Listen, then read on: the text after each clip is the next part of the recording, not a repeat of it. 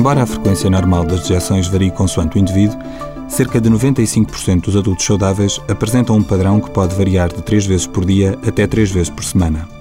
A obstipação é mais frequente acima dos 65 anos e define-se como uma frequência de dejeções menor do que a esperada ou fezes duras, secas e difíceis de expelir. Este sintoma está, na maioria dos casos, associado a um estilo de vida sedentário e a medicação ou a outros fatores que desidratam e aumentam a consistência das fezes, causando desconforto à sua passagem, como seja dieta pobre em fibras ou ingestão insuficiente de líquidos. Existem doenças que se podem associar à obstipação, como é o caso das hemorroidas, síndrome do cólon irritável, cancro do cólon ou hipotiroidismo. A maioria das pessoas com obstipação simples pode fazer o diagnóstico e tratar-se a si própria, alterando o estilo de vida, praticando exercício e ingerindo mais líquidos.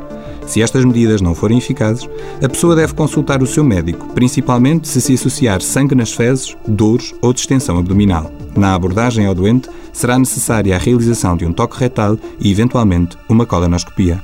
Para mais informações, consulte a página do Facebook do programa Harvard Medical School Portugal.